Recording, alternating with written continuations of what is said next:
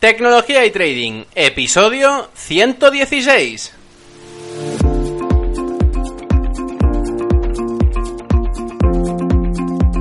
Muy buenos días a todos, bienvenidos un día más a este podcast y canal donde se trata todo relacionado con el trading financiero, la informática y por tanto la combinación de los dos, el fintech.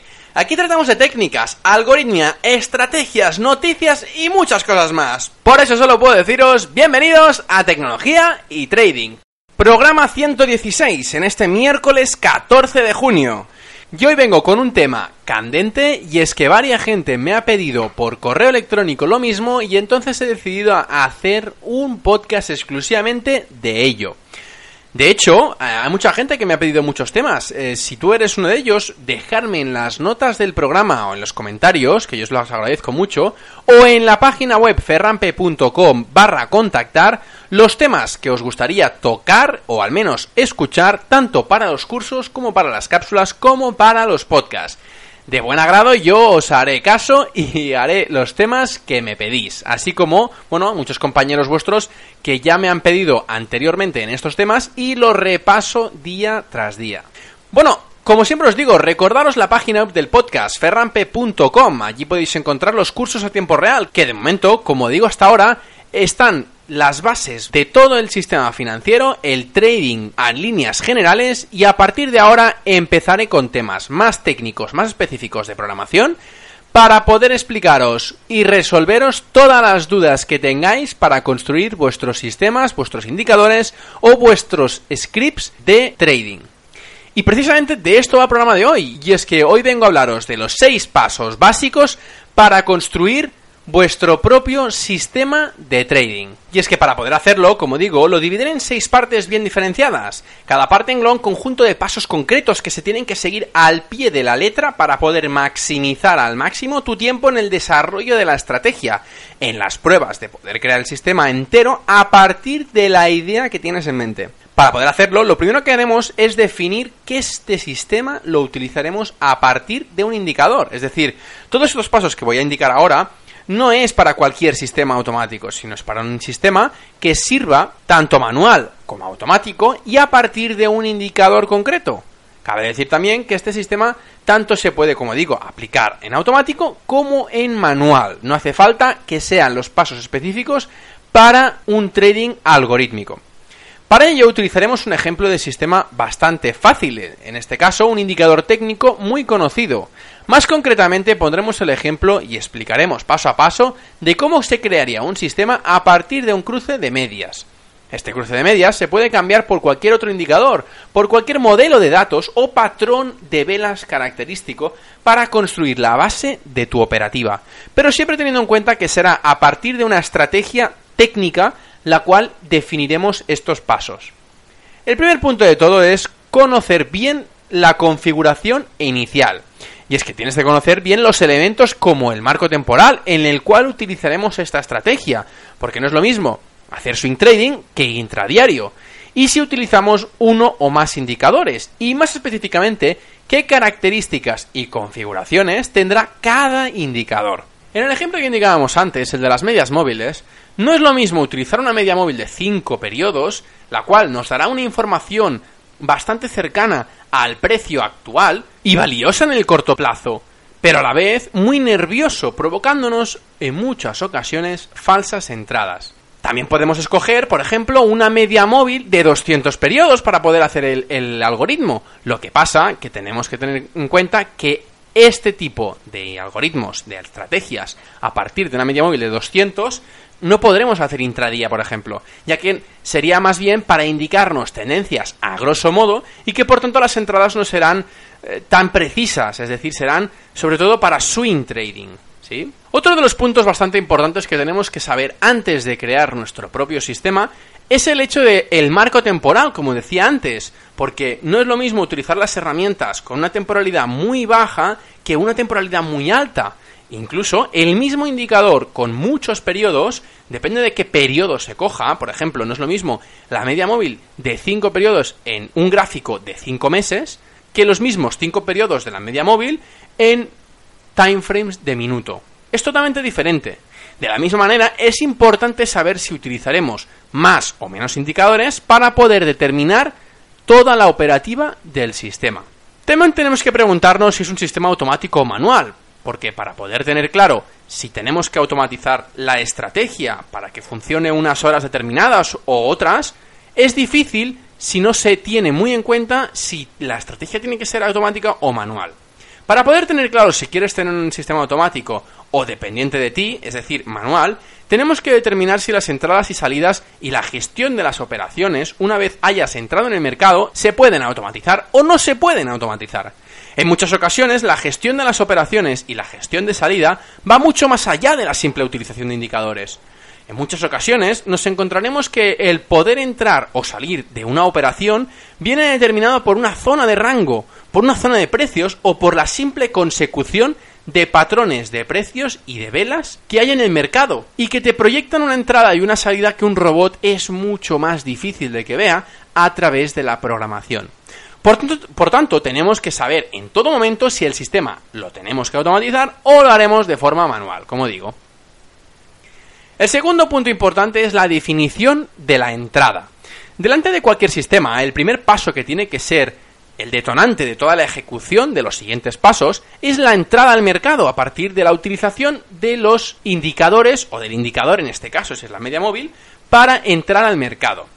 Estos pasos tendrán predefinidos de forma muy explícita para que en ningún momento tengamos ningún tipo de duda a la hora de utilizar este sistema para entrar al mercado.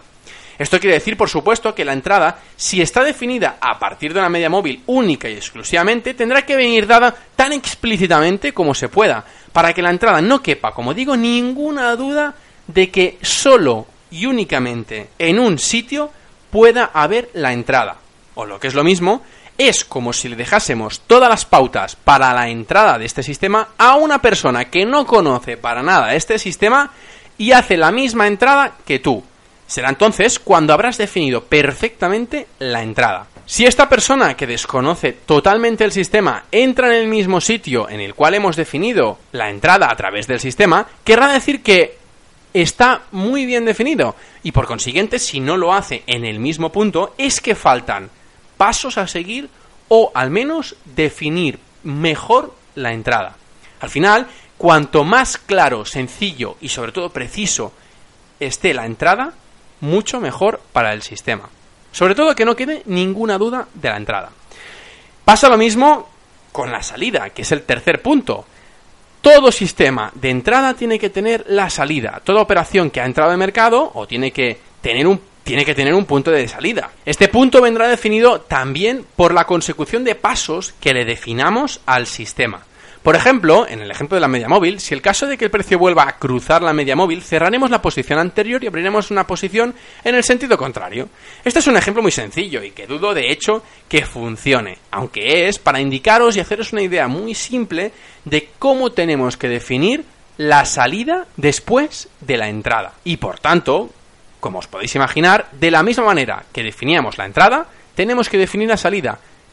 Igualmente sencilla, clara y transparente para que una persona desconocedora del sistema pueda salir en el mismo punto que lo hubiera hecho cualquier trader que utiliza este sistema.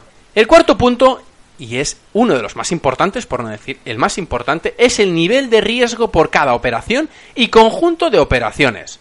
Como supondréis, y os vengo diciendo durante muchos podcasts atrás, lo mejor de un sistema automático y manual no es solo la mejor entrada y la mejor salida, sino el riesgo que tomas en cada operación y qué beneficio vas a buscar en esta operación. Lo que esto provoca es que tengamos muy en cuenta el money management, el risk management y sobre todo la gestión de la operativa, una vez hayas entrado a mercado. Por ejemplo, si nuestro sistema tiene como punto de salida externo, es decir, que aparte de la salida estándar también puede salir a partir de un trailing stop, tenemos que dejarlo muy claro para que el conjunto de operaciones que tengamos dentro del mercado no sobrepase en ningún caso el riesgo máximo asumible por el sistema y que a la vez tengamos definido la gestión de todas las órdenes ya sea en conjunto o de forma particular. El quinto punto es los horarios de operativa. Una de las cosas de las que os hablaba el podcast pasado era de la, importancia de los horarios en el trading. El horario, depende del activo que operemos, puede llegar a ser totalmente diferente a otros, ya sea porque la apertura de mercado y el cierre es de a diferente hora, o porque hay más o menos volatilidad y que por tanto nos interese más operar en unas horas que no otras. Lo que querrá decir que depende del sistema que estemos utilizando, tendencial, antitendencial o otro concreto, utilizaremos unos horarios u otros para utilizar al máximo esta estrategia. ¿Sí? El sexto punto es la plataforma de trading a utilizar. Aunque este sea el último punto de. Aunque este sea el último de los puntos y para mí el menos importante, tenemos que tener en cuenta que no todas las plataformas tienen los mismos activos financieros para poder operar en ellas. Por ejemplo, si queremos utilizar la plataforma MetaTrader 4 para operar futuros, no podremos, ya que no tiene dicha posibilidad, y que por tanto tendremos que encontrar la plataforma apropiada para nuestro sistema, basándonos en el activo financiero que queremos utilizar. El lenguaje de programación que sepamos programar, en el caso de que sea un lenguaje automático, o el precio y costo de este software para nosotros, de igual manera que las comisiones que nos cobra el broker por utilizar esta plataforma. Como digo, no es la parte más importante de todo el sistema, pero es igual de relevante ya que sin esto no podemos utilizar la estrategia, ya que tenemos que acceder de alguna manera al mercado, ¿sí? Como extra, os adelanto también, y como séptimo punto, es un punto extra, y es que es el sistema de contingencia. Como digo, es el punto extra y séptimo, aunque me gustaría explicaros que es una de las cosas y elementos más característico, encuentro, para cualquier sistema en el caso de que sea automático. Y es que hablo de un sistema de seguridad delante de una estrategia de trading automático, como digo. Este sistema se introduce dentro del sistema habitual y creado por el humano.